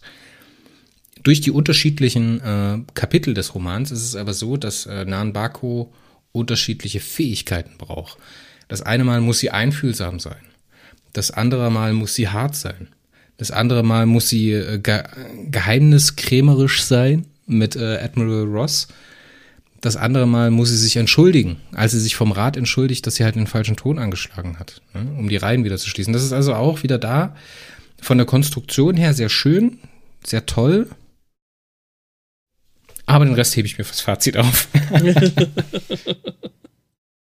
ja, aber so einen eigentlichen Höhepunkt hat das Buch nicht. Wir haben es ja gerade oh. eben schon gesagt. Ich glaube, das war gar nicht äh, es on air. Es gibt einen Höhepunkt. Es gibt einen Höhepunkt, ja aber das ist nicht das, was den Roman ausmacht. Ne? Wir haben nicht diesen klassischen Spannungsbogen, der sich durchzieht, der am Ende ähm, aufgelöst wird und am Ende wird erzählt, wie es beim nächsten Mal weitergeht. So dieses es klassische halt, Ding.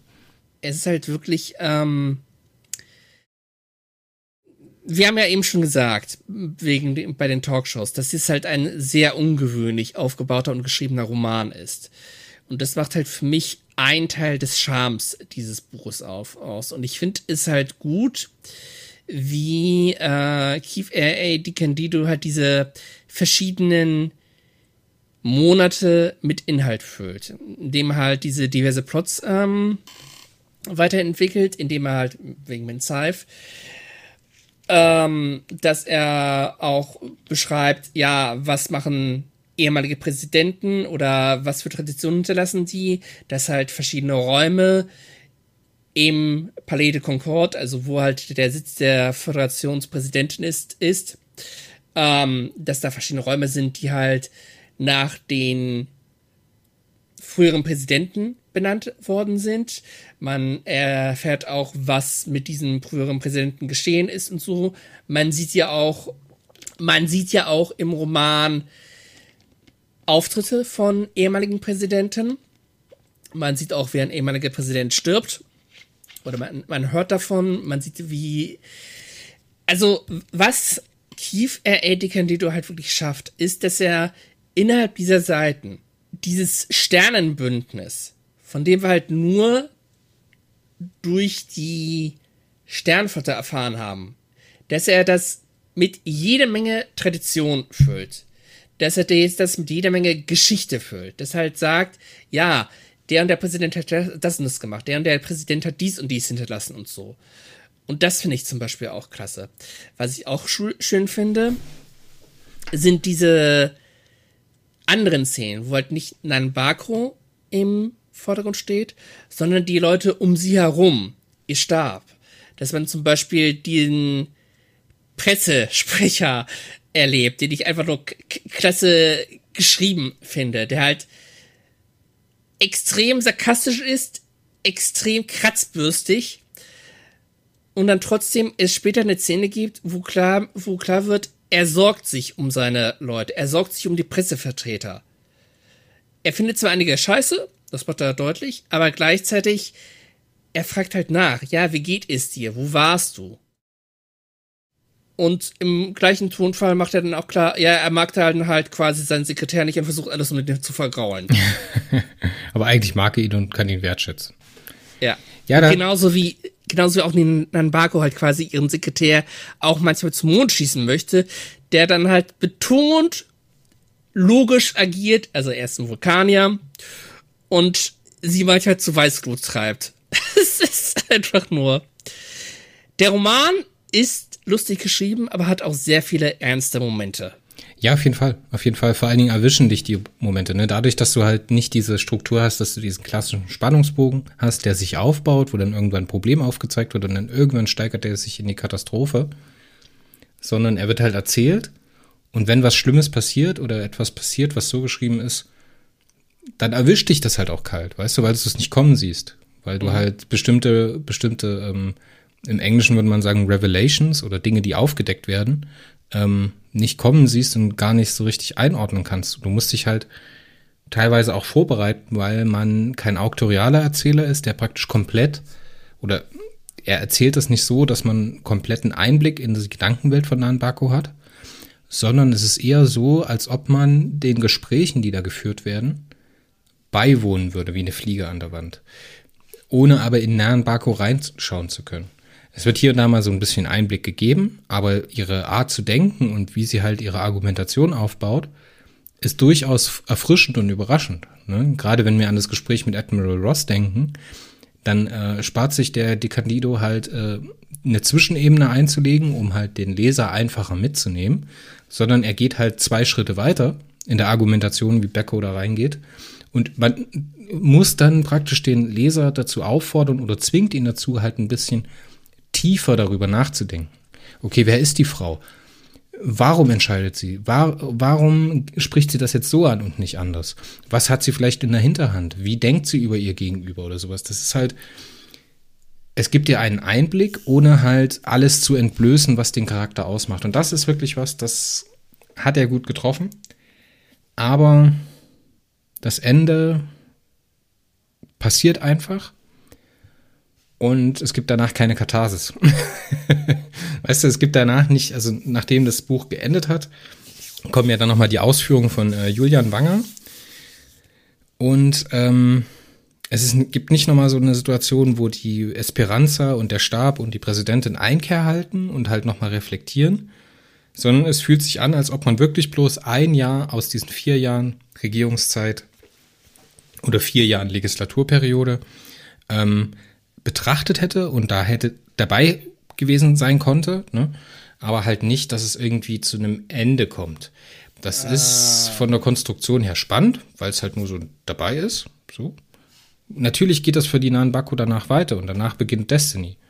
Klar, da treffen wir sie auch wieder und dann ist diese, diese Erzählart ist dann dort auch wieder ähnlich wie halt hier im Gesetz der Föderation.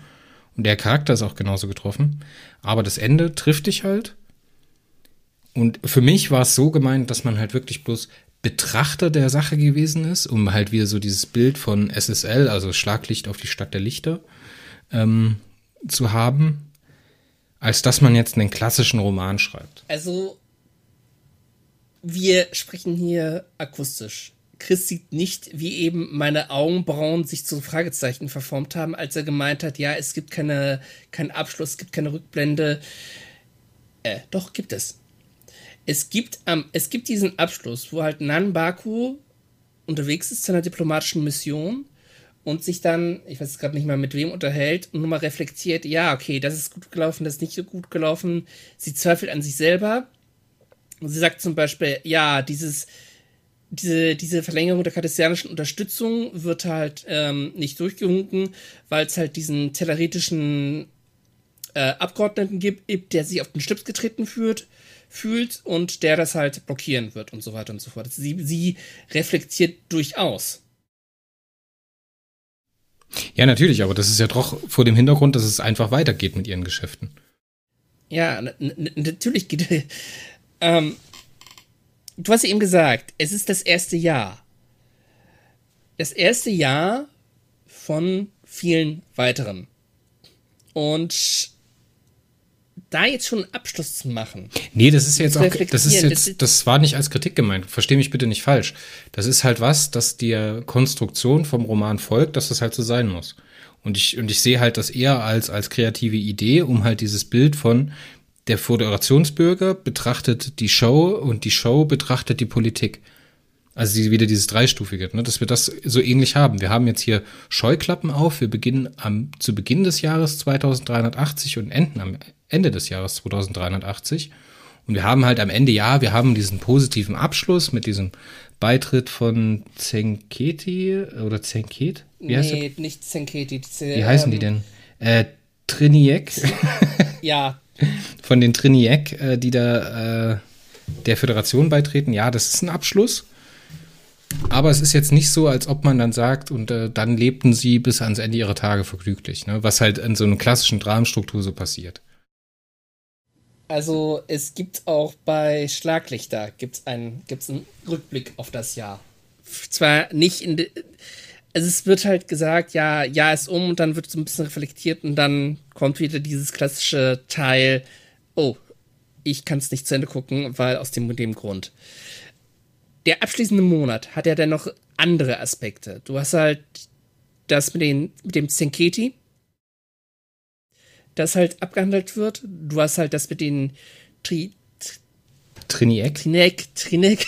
Triniek. ähm, und was auch mal abgeschlossen wird, was ja auch noch ein roter Faden ist, es wird versucht, halt quasi eine diplomatische Mission, also ein Erstkontakt auf Boden der Erde durchzuführen mit einer Spezies, das aber konstant schief läuft und man sich halt wirklich fragt, wieso, weshalb, warum. Das wird dann gegen Ende des elften Monats wird halt gesagt, was da halt da der Grund dafür ist. Und du erfährst dann halt in dem letzten Monat, okay, so geht's weiter. Genau. Äh, und so weiter. Also es wird halt abgeschlossen und gleichzeitig wird halt quasi das hypothetisch fortgesetzt. Es wird reflektiert und es wird abgeschlossen. Halt nur nicht wie bei einem klassischen Star Trek-Roman. Ja, genau. Das mag vielleicht für manche gewöhnungsbedürftig sein, aber ich fand es halt gut. Ja, man muss halt, man muss sich halt drauf einlassen. Ne? Und ich finde, das ist ein Roman und ich würde jetzt ganz gerne mit dir so langsam ins Fazit hinübergehen. Okay. Weil ich halt über diesen endgültigen Twist mit Minzife und äh, Admiral Ross, was da so passiert ist, das würde ich komplett ausklammern, ehrlich gesagt. Wenn wir das Fass aufmachen, dann sitzen wir halt hier wirklich noch nächste Woche. Äh, ja, vor allen Dingen dieser Plot und die Entwicklung da, davon. Das wurde jetzt erst letztes Jahr, nee, letztes oder vorletztes Jahr wurde es im Litverse zu Ende gebracht. Also wenn dieser entsprechende Roman hierzulande herauskommt, dann können wir uns gerne zusammensetzen und darüber reden, wie sich das über all die Jahre hinweg entwickelt hat. Weil, Weil dann, würde es, dann würde es sich lohnen. Wenn man jetzt, jetzt wenn man jetzt mal Alpha, Alpha-Kanon und Omega-Kanon äh, zusammennimmt und mal, das wäre eigentlich mal ein spannendes Projekt. Das wäre echt mal ein spannendes Projekt, in dem man sich einen Charakter rausnimmt und den mal durch den Alpha- und Omega-Kanon, ähm, also Beta-Kanon würde ich jetzt nicht sagen. Also wenn ich von Alpha-Kanon spreche, meine ich Serien und Filme. Wenn ich mhm. Beta-Kanon sage, sage ich, äh, das sind alle lizenzierten Arbeiten, die von Star Trek entstanden sind, also auch Videospiele. Und wenn ich sage Omega-Kanon, ist das bloß die äh, Novelization, Novel und äh, halt äh, Fachbuch Welt. So alles, was da mhm. passiert, ist praktisch im Omega-Kanon. Und wenn wir das praktisch so stufenweise durchvollziehen würden, was der Admiral Ross so erlebt hat? Das ist ja Wahnsinn, was da alles drin ist, alleine an einem Charakter. Wenn du mal so einen Lebenslauf von wichtigen Punkten aufschreiben würdest, so einen Wikipedia-Artikel, weißt du, also jetzt nichts gegen die Jungs und Mädels von, äh, von äh, Memory Omega oder Memory Beta, aber da sind halt ganz viele Sachen drin, die nicht ganz beleuchtet sind. Auch wenn das schon sau umfangreich ist. Wir reden hier über ein Literaturuniversum, das über 20 Jahre entwickelt wurde und mit teilweise zig Büchern im Monat und so. Da kommt einiges bei rum. Aber okay. Ja. Ähm, Fazit. Fazit, alles klar. Ich glaube, dein Fazit ist relativ klar geworden. ähm, ich finde, es ist ein guter Roman. Es ist halt ein anderer Roman, anders geschrieben, als man es sonst im Literaturhaus ähm, gewohnt ist, aber man lernt die Charaktere gut kennen, man lernt, wie sie kennen, wie sie ticken, man lernt sie auch lieben und so. Und man fiebert halt mit. Und man hält, erhält halt einen Einblick, wie die Föderation, die Politik in der Föderation halt funktioniert. Mission accomplished, ich bin begeistert, must have. Du bist dran. Hm. Ja, ich weiß, du bist nicht meine Meinung. ich kann komplett nachvollziehen und nachempfinden, was du sagst. Ähm, ich würde aber ehrlich gesagt ganz gerne nochmal auf dieses große Flowchart zurück. Wenn man da nämlich äh, sich anschaut, wo äh, Articles of the Federation drin ist, ist das ein relativ genauer Vorgängerroman oder ein Prequel zu Destiny oder der Auftakt zu Destiny. Also in, Artik also in Gesetze der Föderation ist alles drin, was in der Föderation in diesem Zeitraum Relevantes passiert ist. Es wird angesprochen, Nemesis wird angesprochen, was wichtig ist fürs Litverse. Diese ganze Geschichte um Minzife wird angesprochen. Wir haben äh, Admiral Ross und seine Hintermänner, die halt da aktiv sind. Wir haben die Titan, die auftaucht. Alles wird da so ein bisschen angeschnitten. Wir haben das Core of Engineers wenn ich einen richtigen Platz, so gefühlt für mich, von den Star Trek-Büchern, die ich bis jetzt gelesen habe, für dieses Buch mir ausmalen könnte oder wann ich es am liebsten gelesen hätte, wäre direkt im Anschluss zu Destiny. Weil wir in Destiny wurden mir ganz viele Fragen aufgeworfen und Destiny ist sowas, das fixt dich halt sehr an, so und du willst dann halt mehr haben und daran ist Articles of the Federations oder halt im Deutschen die Gesetze der Föderation ein guter Anknüpfungspunkt, um halt dieses, diese Welt nach Destiny nochmal so ein bisschen zu öffnen und die Stück für Stück zu entdecken. Okay, da gibt's die Geschichte mit Triniac, wo die Da Vinci aus dem Core of Engineers Serie unterwegs ist. Okay, wir wissen, dass die Titan humanitäre Hilfe bei den Romulanern ge äh, geleistet hat. Wir haben aus der Titan-Serie diesen ganzen Konflikt mit den Remanern. Wir haben diese unterschiedlichen Machtblöcke bei den Romulanern. Wir haben Spock, der auf seiner Mission ist. Auf Unification, ne? Ja, aber wenn ich ein Star Trek Buch in die Hand nehme, dann habe ich bestimmte Wünsche an dieses Buch. Und wenn im Klappentext gestanden hätte, das ist kein typisches Star Trek Buch, erwartet das bitte nicht, dann wäre ich, ich würde jetzt sagen, gewarnt gewesen. Ich habe mich die ganze Zeit gefragt, wann es denn jetzt losgeht. Wann geht's jetzt los? Wann geht's jetzt los? Ja, es ist nie so richtig losgegangen für mich. Es ist nie abgegangen. Es hat sich nie von der Spannung her oder von einem, im Englischen sagt man halt Page-Turner, von einem Buch, was man so auffrisst, weißt du? Hat sich halt nie so richtig herausgestellt. Das, was es macht, kann ich sehr, sehr gut wertschätzen. Ich finde es auch sehr spannend auf eine Art und Weise, aber halt nicht im Sinne von, ich blätter das durch und ich esse das wie ein Stück Kuchen, weißt du? Mhm. Und diese ganzen amerikanischen Referenzen haben mich sehr, sehr, sehr, sehr, sehr gestört. Weil wenn wir die Föderation und die wichtigen Menschen der Föderation drin haben, also Picard oder Cisco oder wen haben wir noch? Wen können wir noch ansprechen? Andere Leute. Mir fallen jetzt aus der hohlen Hand keine ein. Es ist immer so, dass die spannendsten Romane oder Charaktere, nicht Romane, weil wir gucken ja auch auf die Serien und die Filme, ähm, immer was der amerikanischen Ding noch irgendwas hinzufügen. Weißt du, Picard bringt halt dieses europäische Flair da rein. So humanistische Gedanken, die halt nicht unbedingt im Zentrum der Beachtung stehen in Amerika, die halt ihr eigenes Ding ein bisschen fahren. So, und dann ist die Nan Barco natürlich Baseball-Fan und ich habe so gedacht, so, oh, also Baseball ist so das Langweiligste, was es gibt. Und dann wird das ständig irgendwie angesprochen oder irgendwie ja, referenziert und sowas. Hast du die Reaktionen der anderen darauf gelesen? Ja, natürlich ist es so ein bisschen geckig, aber ich kann, wenn du mich fragst, ob es mir gefallen hat, diese Anspielung oder diese Szenen oder ob sie mich genervt haben, dann muss ich dir sagen, sie haben mich genervt. Das war im ersten Moment lustig, als sie mit der Esperanza da äh, drüber gesprochen hat, weil sie da auch ein bisschen eine andere Ebene hat, um mit ihr zu sprechen. Ähm, das hat mich sehr, sehr gestört.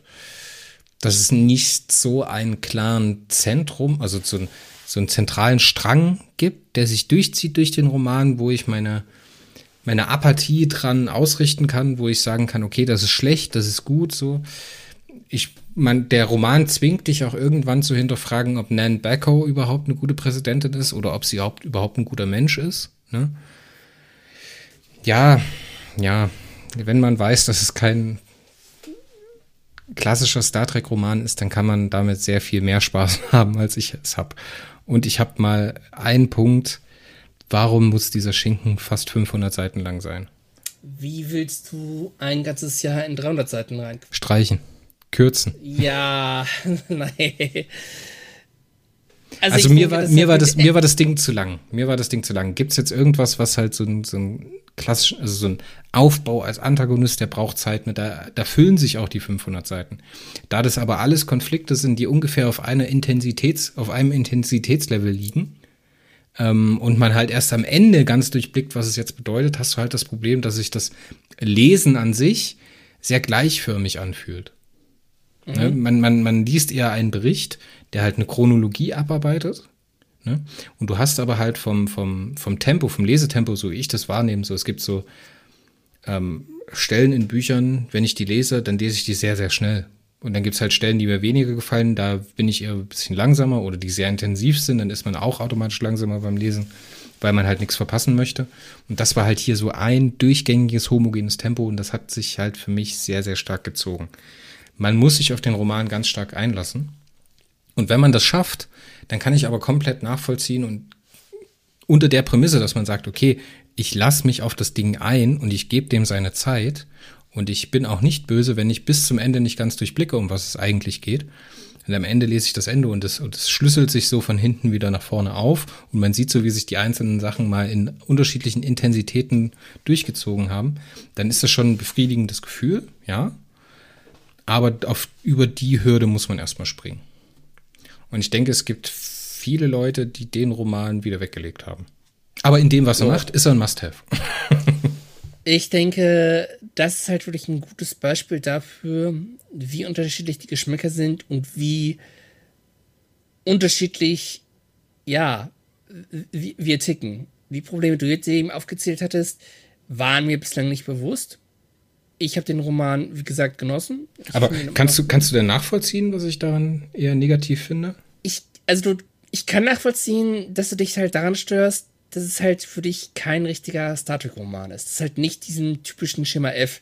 Wenn man, wenn man halt wirklich das berücksichtigt, dann kann ich auch nachvollziehen, ja, dass es sich für dich halt zieht. Aber wenn man halt versucht, ein bisschen, lass es mich anders formulieren. Ich versuche halt an jeden Roman mit der Grundhaltung ranzugehen, ich habe keine Grundhaltung. Ich, ich will mich überraschen lassen.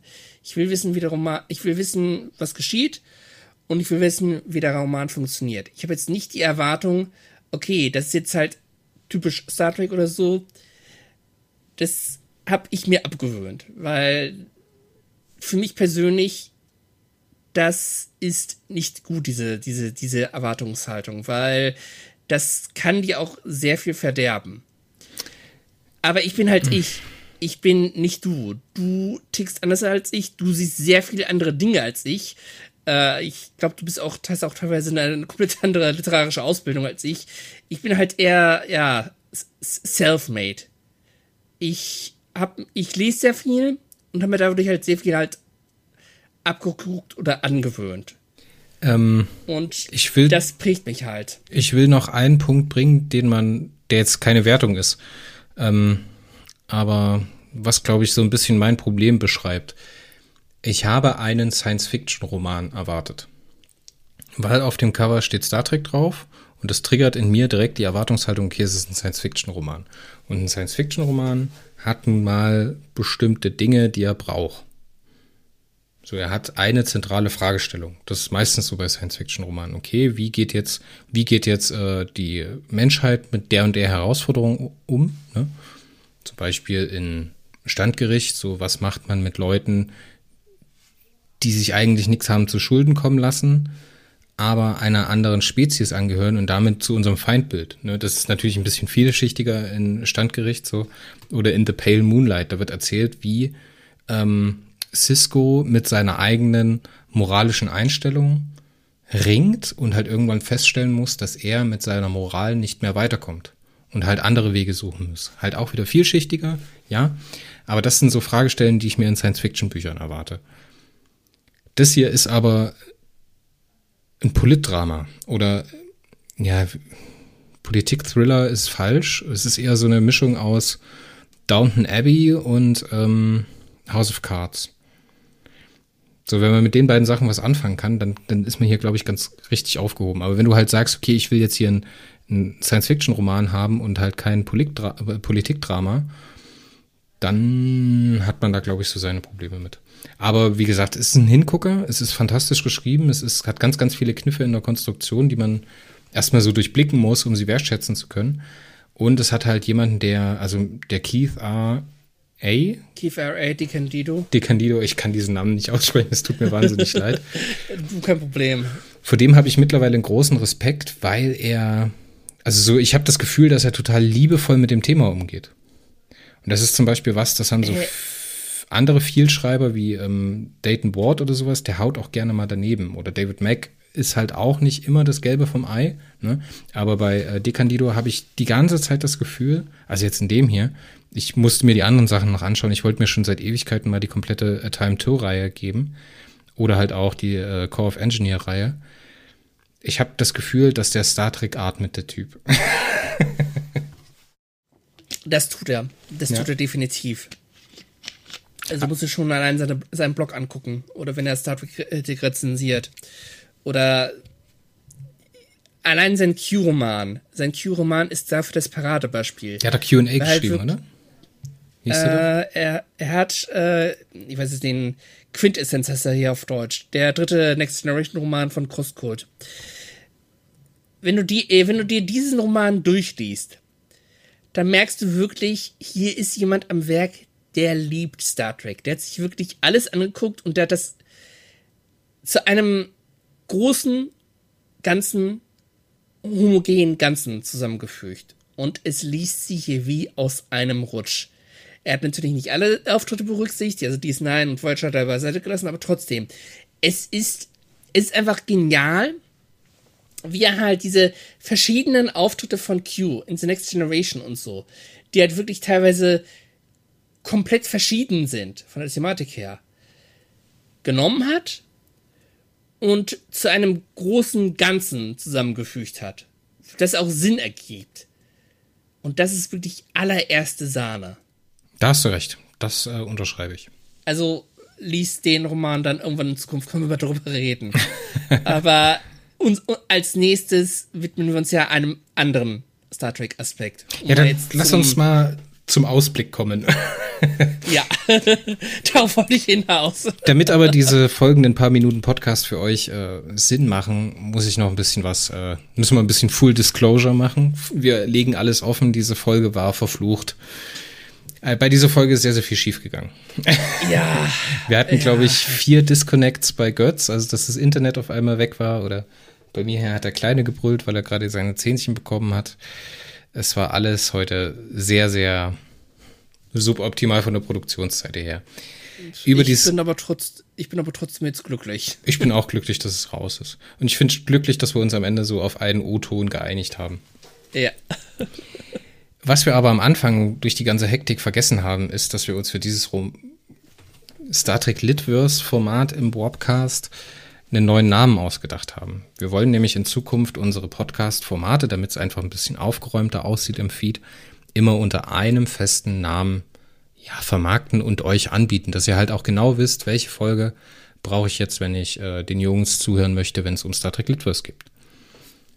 Götz, wollen wir uns mal ganz kurz äh, drüber unterhalten, welchen Namen wir uns ausgewählt haben? Ja, und zwar könnt ihr uns jetzt unter dem Namen Corvinetics ähm, hören. Hintergrund ist, dass in Star Trek Discovery in der zweiten Staffel Saru mal meinte, als die Sperrendaten gelöscht in Anführungszeichen wurden, Hat er dies mit dem Verlust von der Bibliothek von Alexandria verglichen oder der Bibliothek von Corvinia?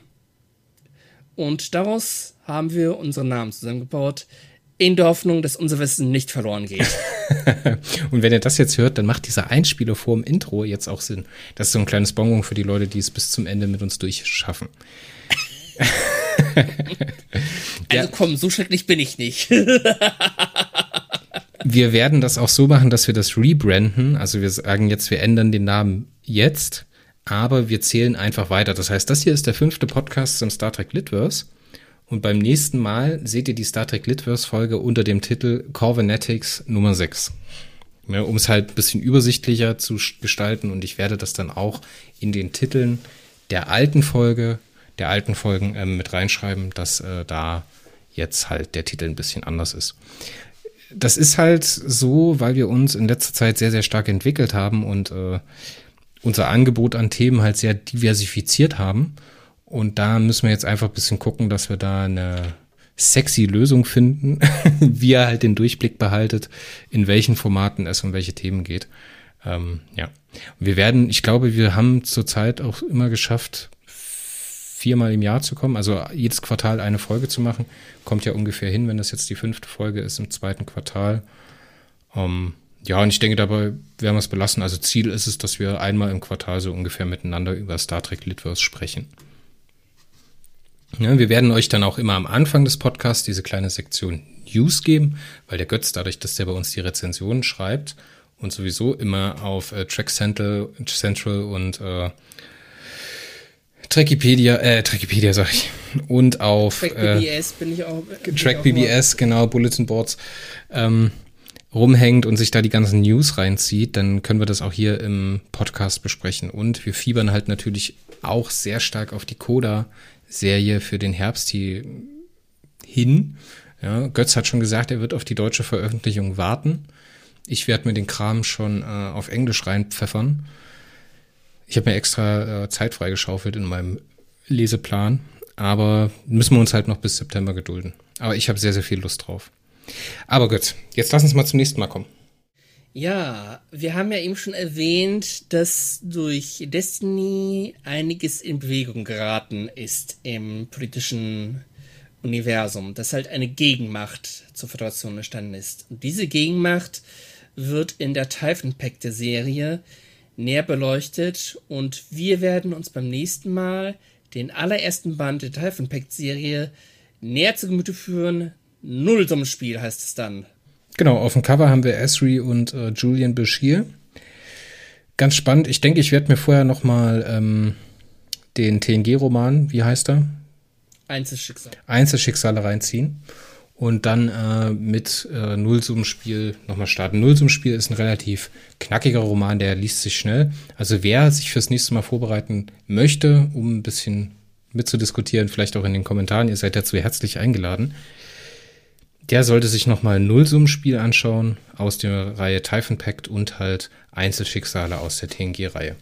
Ansonsten muss ich sagen, es hat wieder sehr, sehr viel Spaß gemacht, Götz. Ich freue mich schon wieder wie Bolle und jedes Mal, wenn wir hier miteinander ähm, gepodcastet haben, habe ich danach tierisch Bock, Star Trek Bücher zu lesen. Alles klar, Götz. Danke vielmals, dass du da gewesen bist. Ähm, wir hören uns wieder im nächsten Quartal, wenn es geht um Typhon Pact. Auf Wiedersehen Götz und auf Wiedersehen Zuhörer. Bis dann. Ciao.